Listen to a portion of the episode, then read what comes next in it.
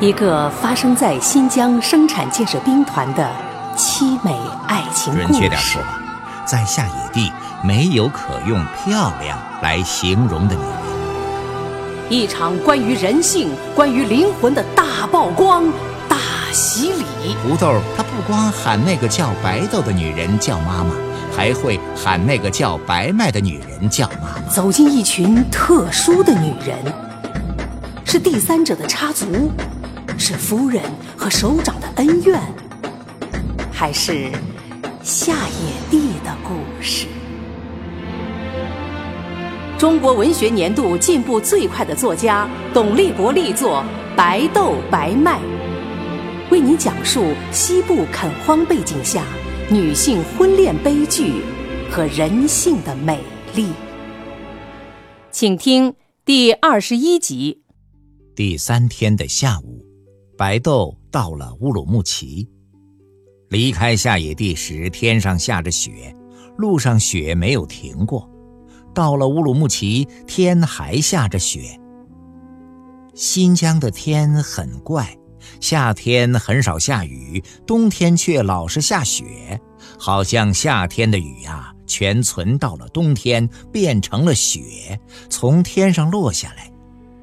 冬天的新疆是雪的天下，雪多得到了夏天还画不完，因此，不管一年中什么时候，只要抬头去看天山，总是能看到一片连绵不绝的雪山。在下野地能看见，在乌鲁木齐也能看见。走在雪中的白豆，觉得雪把下野地和乌鲁木齐连到了一起。想想好像相隔了多远，其实并不远。按信封上的地址，白豆边走边问：“兵团司令部是个大机关，好像这个城市里的人全知道。”一问就问到了。进了司令部，再问白麦。好像白麦在这个大机关里也挺有名，看门的警卫知道他，听说白豆找他，问白豆和他是什么关系。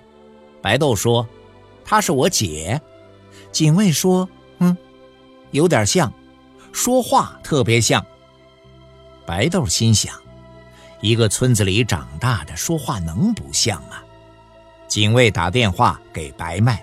电话一通，听到白豆的声音，白麦扔了电话，跑到了大门口。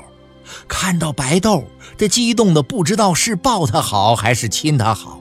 末了也没有抱，也没有亲，只是拉着手问白豆：“哎呀，你咋来了啊？咋来了？这这你咋没有说一声就来了？哎呀，真是想不到，你就会跑来看我。我还想着，不知道哪一天能见面。”说不好成了老太婆，也见不了面了呢。边说着，边流了泪。白豆不想流泪，可是看到白麦流了泪，也不由得跟着往下掉泪。白豆说：“让白麦找个招待所让他住。”白麦一听就生气了，说：“他的家呀，就是白豆家，到了家还要到别的地方去住，那不是打他的脸吗？”白麦说：“白豆要是到别的地方去住啊，就不理白豆了。”白麦这么一说，白豆的心里一下子暖和了，就让白麦牵着他的手，跟着白麦回到了他住的小楼。进了小楼，老罗还没有回来。白豆一看楼上楼下电灯电话，白豆心想：天堂也不会比这好。白麦让白豆把棉袄脱了，看着白豆冻红的脸颊说：“来，洗个热水澡。”白麦把浴盆里放满了水，让白豆脱光了进去洗。白豆有点不好意思。白麦说：“哎呦，到我这儿就是到了你自己的家。”白豆说：“我这一辈子也不可能有这样一个家。”那，那你就住下，别走了，不能不走，办完事儿我就走，啊，哎，你要办什么事儿啊？嗯，这个事儿，几句话说不清。嗯，那就先别说了啊，等躺到被窝里啊，你再给我说啊。吃饭时，老罗回来了，一看到老罗，白豆有些紧张。白麦把白豆介绍给老罗，说：“白豆和他呀，比亲姐妹还要亲呢。”老罗听白麦说过白豆，听白麦这么说，也不把白豆当外人，就接着说：“那那不知道我是你的姐夫啊，呃，还是你的妹夫啊？啊？” 这一说，三个人全笑了，一笑，白豆不紧张了。白豆说：“他和白麦是同年。”只是比白麦小两个月，老罗说：“哦，哈哈，那我就是你姐夫了啊！” 看见老罗，白豆觉得老罗虽然瞎了一只眼，可看起来并不太难看，比他想象的好看的多了。白豆啊，真的喊起老罗姐夫，这一喊呐，三个人倒真像是一家人了。白麦没有去做饭，到吃饭时，饭桌上摆了好多菜。白麦说是保姆做的，南方人不爱吃咸。哎，你可能啊吃不惯。白豆说：“嘿，肯定好吃。一看这菜的样子，青是青，绿是绿，红是红，黄是黄，就让人想吃。”正说着，孩子出来了。一男一女，全是很乖巧、很机灵的样子。先说爸爸妈妈好，又看到白豆，马上说阿姨好，把白豆搞得不好意思，对白麦说：“哎呀，也没有给孩子带个什么东西。”白麦说：“哎呀，不用带什么，他们呢什么都不缺。”吃饭的时候，白麦呀老往白豆的碗里夹菜。还往两个孩子的碗里夹菜，让两个孩子好好吃，那样子真是慈祥的不得了。要不是白豆知道这是怎么回事啊，白豆绝看不出两个孩子不是白麦亲生的。说真的，走在路上想到白麦写的信，白豆啊就想着，到了白麦家里，不知道会看到一种什么样的情景。哎，没想到。和自己想的完全不一样，这让白豆又高兴又有点迷惑。粗犷苍凉的自然景观，艰苦卓绝的生存环境，温柔而倔强的美丽女性，野性十足的男人，交织着情仇、敢恨、敢爱，压制与反抗，阴谋与凶杀。白豆白麦为您讲述夏野地上演着的惊心动魄的爱情悲剧，正在播出。夜里，白麦没有和老罗睡，他和白豆躺到了一张床上，听白豆讲这几年在夏野地遇到的各种事情。白麦听到最多的男人的名字就是胡铁和杨来顺，还有马营长。白麦没有什么事儿要给白豆说，白麦想说的事儿啊，在信上全给白豆说了，倒是白豆说的事儿啊，好像在信上全没有说到过。白麦就埋怨白豆不把这些事儿啊在信里告诉他。白豆说识字儿太少，信上说不清楚。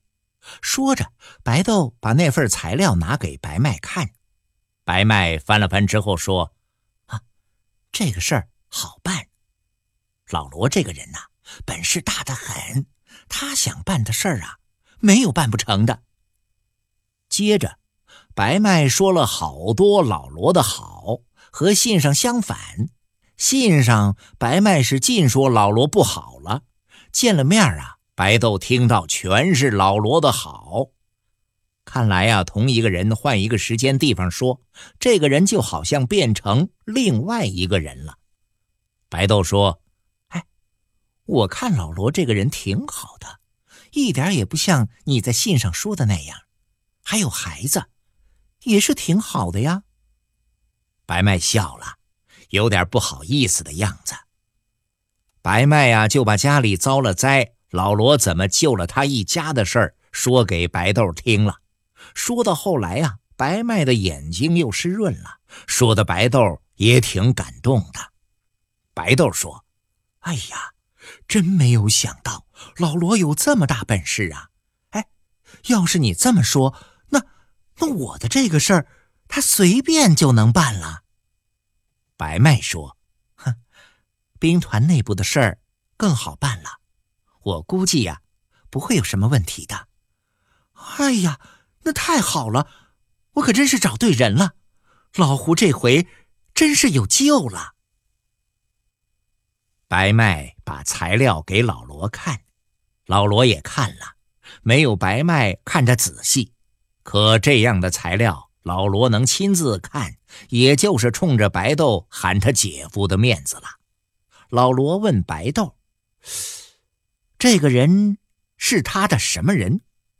白豆说：“什么人也不是，只是啊，他不想让他因为自己受冤坐牢。”老罗让白豆放心，说他会安排人去查清这件事的。老罗把材料放进了公文包。带出了小楼，进了办公室啊，老罗果然记着这个事儿，马上就把秘书喊来了，在材料上写了几个字之后，让秘书把这份材料批到信访办公室，再批到库屯的农垦七师去，让七师群工处的同志去把这件事查清。所以，当白豆还在乌鲁木齐时，他带去的那份材料已经在他前面。离开了乌鲁木齐，回到了库屯。材料到库屯之后啊，和好多材料压在了一起。大家都在忙着过元旦，过完了新年，群工处的陈副处长才在一叠材料中看到了这份材料。材料上有兵团领导的批字儿，这个批字儿他很熟悉，让陈副处长一下子想起了好多事儿。他呀，没有马上去办这件事儿。今年的春节和元旦挨得近，还是等过完了春节再说吧。也正是有那位领导的批字，他才这么安排的。如果没有他熟悉的首长的批字啊，这份材料很可能他不会看完就扔到废纸篓子里了。关在劳改队的犯人有几个不喊冤的？要是一个个去查。把他们累死也查不完。再说了，要是真有那么多人被冤枉了，那说明什么呀？这种抹黑的事儿还是越少越好，最好没有。离过春节还有十天呢，白豆回到了下野地。他做的头一件事儿就是去了劳改队，见到了胡铁。当然了，他没有忘记给胡铁带去一包墨盒烟。白豆告诉胡铁，用不了多久，上级领导啊就会来到下野地，把原本属于他的清白和自由再还给他。会见室里没有生炉子，冷得像是在冰窖里。可是听了白豆的话呀。胡铁觉得有一道阳光穿透了身体，比在流火的七月还要觉得温暖呐。大渠里的水不流了，结成了冰。开始还能把冰面敲开个窟窿，打出水来。随着天不断的变冷，大渠就被冻透了，冰下面的水也变成了冰。只好把冰砸成一块块，用雪耙里拉回屋子，在炉子上化成水之后，再用来做饭、洗脸和洗衣服。大渠上有一座小桥，要到下野地呀，一定要从桥上过。去水渠拉冰的时候，白豆啊老盯着那座桥看，他知道，这些日子里呀。说不定哪一天就会有干部模样的人走过桥来，走进下野地。他们呢是被白豆叫来的。这个事儿啊，除了白豆，没人知道，连马营长和吴大姐也不知道。这么一想啊，白豆就有点兴奋了。调查组的人肯定会来，而且很快就会来，不会过去这个冬天。他们呢，就会出现在下野地。只是，他出现后的结果会是什么样子的呢？是不是真的会和白豆想的一样？我们只能去猜想，而无法预先知道了。在下野地，没有一个人能真正的永远拥有自己的秘密。没过多久，大家都知道了白豆去为胡铁上诉的事儿，还知道了白豆每个星期都要去劳改队看胡铁一次。一个冬天，下野地没有故事。厚厚的雪是厚厚的棉被，荒原躺在棉被里睡觉，睡着的荒原呐，像死去了一样，不去想什么，也不去做什么。人呢，也跟着荒原一块儿睡。冬天的白天为什么短呢？一睁眼再一闭眼，天就黑了。冬天的夜为什么那么长呢？就是要给人足够的时间，让人往死了睡。只是人呐，不能完全和荒原一样。人在睡醒了以后啊，还要去想一些事儿，去做一些事儿。在一场大雪过后，白豆看到有一男一女朝他走了过来。男的穿着皮鞋，戴着皮帽子。女的梳着齐耳的短发，围着苏联出的大披巾，一看呐就不是下野地的人。看到他们走过来时，白豆心里很高兴，心想：他们终于来了。男的是陈副处长，女的是陈副处长的手下。本来呀也可以不带这个女的，但考虑到这个案子特殊，怕女当事人有些话。不好对陈副处长说，决定啊，还是带个女干部。见白豆以前先去见了马营长，按照惯例，到一个地方办事儿啊，总要先和当地干部打个招呼，了解一下基本情况，也是为了更好的开展工作。马营长没有想到这个事儿还惊动了兵团领导。这让他惭愧呀！他对陈副处长说：“是他呀，没有管理好手下，给领导找麻烦了。麻烦已经有了，就得去解决呀。至少要想办法让麻烦小一点啊。”马营长拿出了那把小刀子给陈副处长看。马营长说：“嗯，这是证据，这个案呐，他翻不了。”绝对是他，没有错呀。陈副处长拿着那把小刀子找到了白豆，问白豆在玉米地里看到过这把刀子没有啊？白豆说他当时昏过去了，没有看见。陈副处长让白豆讲了一遍事情的经过，白豆讲的时候，女干部用笔记记着，白豆。重点讲了红鸡蛋的细节，他觉得这个细节很重要，比那把刀子更能说明问题。有一阵子，陈副处长出去了，说呀，出去透透空气，抽支烟。其实啊，和女干部商量好的，女干部利用这个机会问了白豆几个在玉米地里的白豆没有讲到的细节问题。问的白豆有点脸红，竟然答不上来。不是不好意思答，是他答不出啊。当时他很快被打昏了。打昏后，一些事情的细节他无法知道，不知道的他说不出，他不能编，也不会编呢。站在门外的雪地里抽烟时，陈副处长想到了白麦。